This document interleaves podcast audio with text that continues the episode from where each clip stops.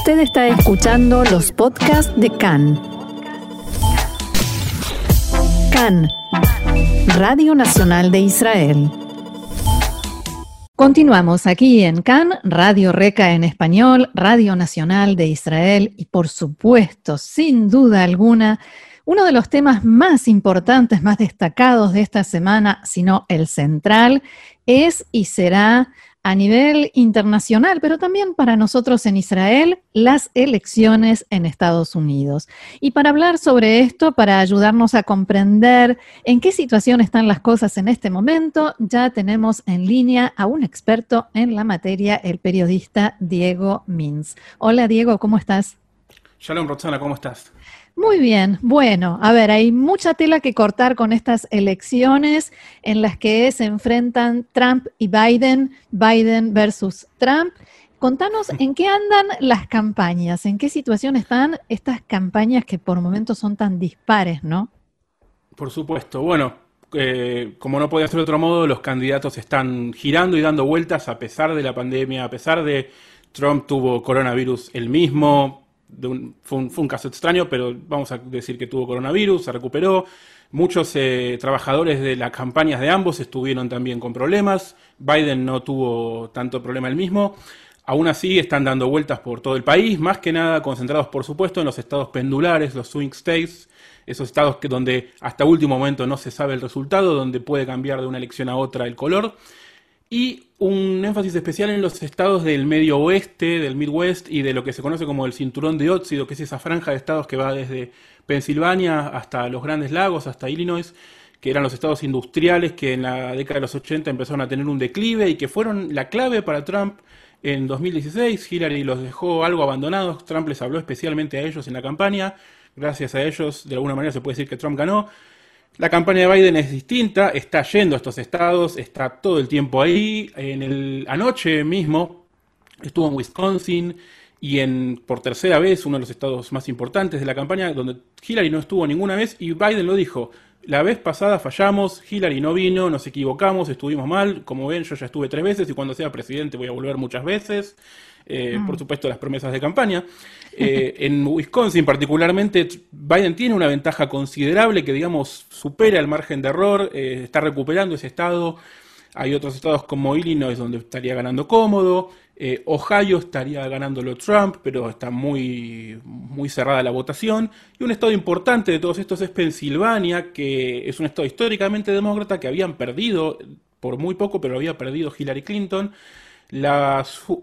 Los números o la sensación es que Biden lo va a recuperar, pero en los últimos días hubo datos contradictorios. Trump salió a decir que las encuestas le daban a su favor en ese estado, por lo cual la campaña de Biden decidió hacer una especie de estrategia de, presentaciones de Biden relámpago, varias presentaciones en Pensilvania como para afianzar un poco la campaña ahí.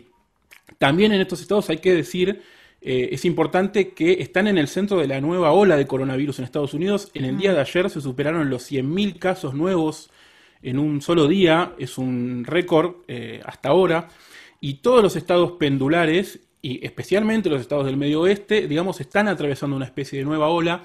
En Estados Unidos, digamos que no hubo una gran baja de casos, si bien hubo un amesatamiento en los casos al final del verano, hace uno o dos meses, eh, no es tan claro como en Europa o en Israel, donde digamos uno ve el gráfico y está claro cuándo hubo casos y cuándo no.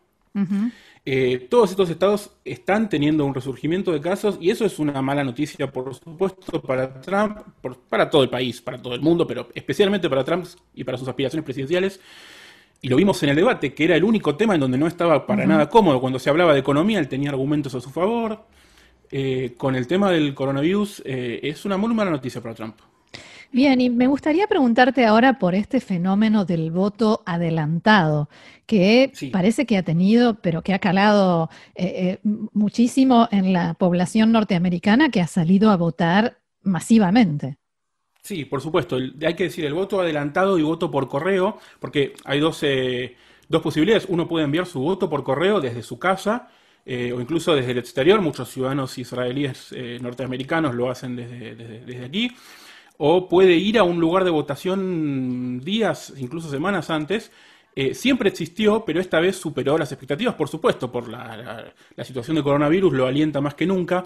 91 millones de personas ya votaron, que esto es más del 65% del 2016. En el 2016 votaron 139 millones de personas y acá ya 91 votaron antes del día de las elecciones más de la mitad, incluso puede llegar a ser, de acuerdo a cuánta gente vote, digamos, el, martes, puede ser hasta el 70% de los votos pueden haber sido a distancia o, o, adelantado, ¿no? Fuera del día de las elecciones en las condiciones tradicionales. En 2016 este número fue solamente 23%.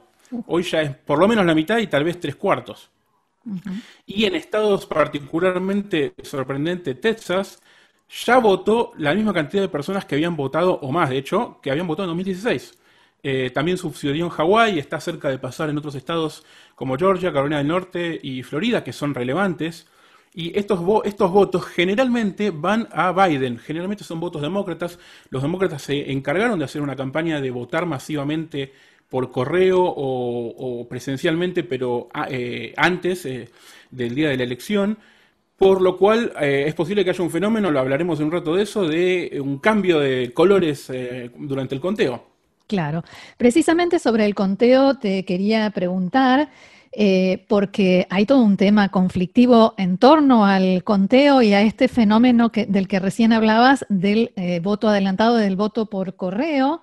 Eh, y son varias preguntas. Primero, ¿cuánto puede tardar ese conteo? Mira, depende un poco de cada estado. Esa es la respuesta que se da para todo en Estados Unidos siempre. en este caso, particularmente mucho más. el resultado definitivo definitivamente, valga la redundancia, lo vamos a tener dentro de varios días y tal vez semanas. Eh, de acuerdo a cómo se dé la elección, de acuerdo a quién sea el candidato que está eh, que tiene una tendencia eh, a favor, ahí puede variar los resultados provisorios. yo creo que cuando nos levantemos a la mañana en Israel el miércoles, no, no vamos a tener un resultado tan claro, a menos que Biden esté ganando cómodo algunos estados claves, como Texas, como Arizona, como Pensilvania, que de acuerdo a cada estado, por ejemplo en Arizona, eh, en Florida y en Carolina del Norte, siempre hablamos de estado, los estados eh, eh, pendulares, ¿no? Casi no hacemos referencia a los demás. En esos estados, los votos por correos ya fueron procesados e incluso en algunos ya fueron contados se van a publicar los resultados una vez que terminen, eh, por supuesto, la, que cierren las urnas. Eh, pero incluso, digamos, las urnas cierran, en cada estado cierran a distinta hora, todo así de, de, variopinto es. Mm. Si las urnas cierran a las 7 de la noche, de la tarde, hora local, por ahí, una hora después ya tenemos una cantidad de resultados importantes, digamos, tenemos mucha información. Si en Florida, por ejemplo, a las 8 o 9 de la noche, hora de, los, del este de los Estados Unidos, vemos una gran ventaja de Biden, entonces la elección probablemente esté terminada en ese momento. Lo mismo si pasa algo parecido con Texas. Si los resultados son muy cercanos, en cada estado las leyes son distintas, pero en general todos tienen si los, una ley de reconteo, digamos, de recuento, si los, si los votos son muy, muy cercanos, hay posibilidad de apelar y pedir que se cuenten de vuelta y eso puede terminar escalando la Corte Suprema y puede terminar en lo que vimos en el 2000, que fue la cúspide de todos los errores cuando la elección terminó, se, se, definió muchos, muchas semanas después en la Corte Suprema. Eh, esta vez no creo que suceda algo como tal porque se tienen que alinear todos los planetas y ahora no parece que vaya a pasar algo así, pero hay que saber que el miércoles a la mañana israelí es posible que no sepamos y tal vez lo sepamos el miércoles más, más tarde o tal vez unos días después. Bien, y em, te quería preguntar sobre el rol de la Corte Suprema precisamente, porque eh, los republicanos ya están hablando de que los votos que se cuenten después del día de la elección no van a entrar y eh, hay quienes dicen que el nombramiento de esta nueva jueza tiene que ver un poco con esto. Trump estaría como llevando las cosas a que a poder ganar aunque no gane. Él, por supuesto, va, no va a dar el brazo a torcer hasta el último momento. Ya vimos cómo es con todo. No hay razón por la cual pensar que no va a, tratar de pelearla hasta el último segundo. En esta semana, la semana pasada, mejor dicho, Trump logró nominar y, aprobar el, pliego de Amy Coney Barrett, la nueva jueza de la Corte Suprema, que reemplaza a una jueza ultraliberal le da una especie de mayoría automática conservadora. Hay que ver igualmente si la jueza nueva se excusaría de votar en un, en un eventual fallo sobre las elecciones, que es lo que dicen que correspondería. De todas maneras, la Corte Suprema le dio una especie de revés a Trump en estos días porque aprobó que se cuenten como válidas las boletas que llegaron hasta tres días después de la elección, siempre y cuando hayan sido enviadas el mismo día incluso de la elección.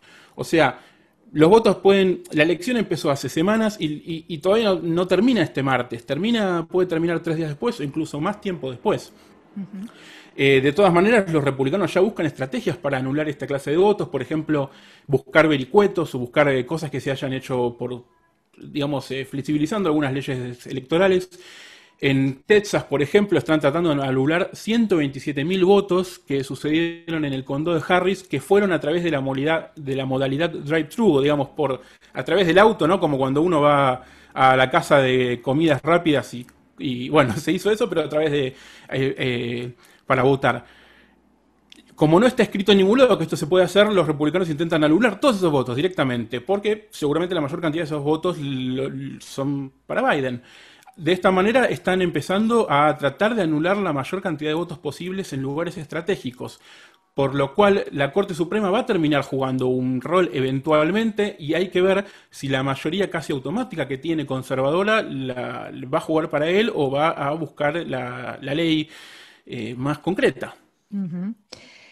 Me gustaría preguntarte también por la comunidad judía y si hay un patrón de voto y en ese caso, ¿cuál es? Cuánta importancia también se le da a lo que suceda con Israel a partir de quién sea el próximo presidente de Estados Unidos. Es una buena pregunta. Hubo encuestas de distintas fuentes que le dan entre el 60 y el 70% de los votos a Biden dentro de la comunidad judía.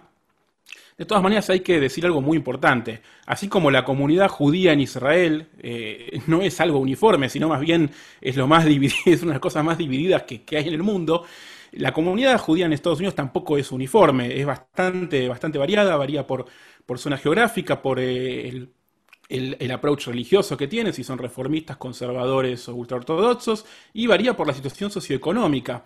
Históricamente los, los judíos en los Estados Unidos han sido mayormente demócratas, pero sucedió que, por supuesto, eh, como todos sabemos, Trump, si hubo un presidente que gobernó para Israel, dicho esto entre comillas, fue Trump, que le dio un montón de concesiones como el movimiento de la embajada a Jerusalén, eh, el reconocimiento a los altos del Golán y los eh, tratados de paz, el acuerdo del siglo.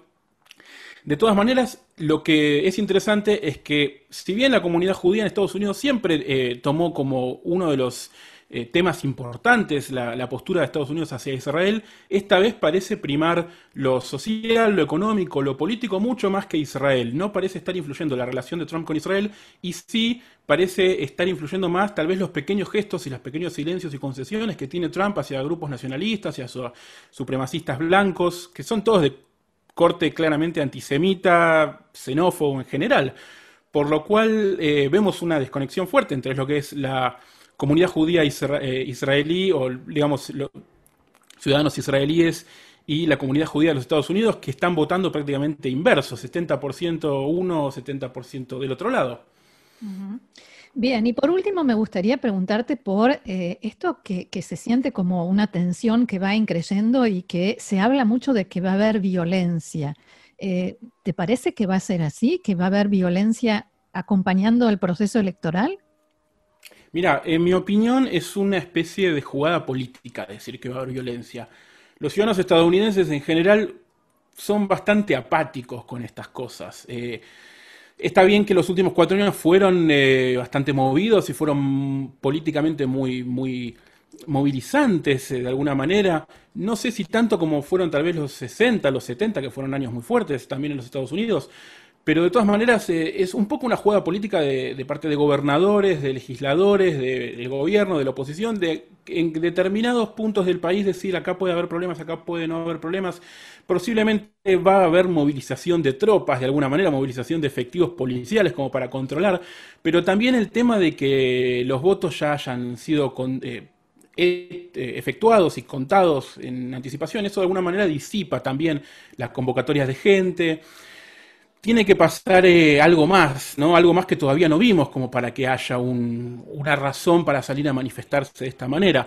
No se puede dar por descartado, pero en principio hay que ser eh, optimistas de que no va a haber, no va a pasar a mayores. Muy bien, Diego Mins, periodista, experto en política norteamericana. Muchas gracias una vez más por tu claridad y por haber compartido todos estos conceptos con nosotros aquí en CAN, Radio Nacional de Israel, y será hasta la próxima.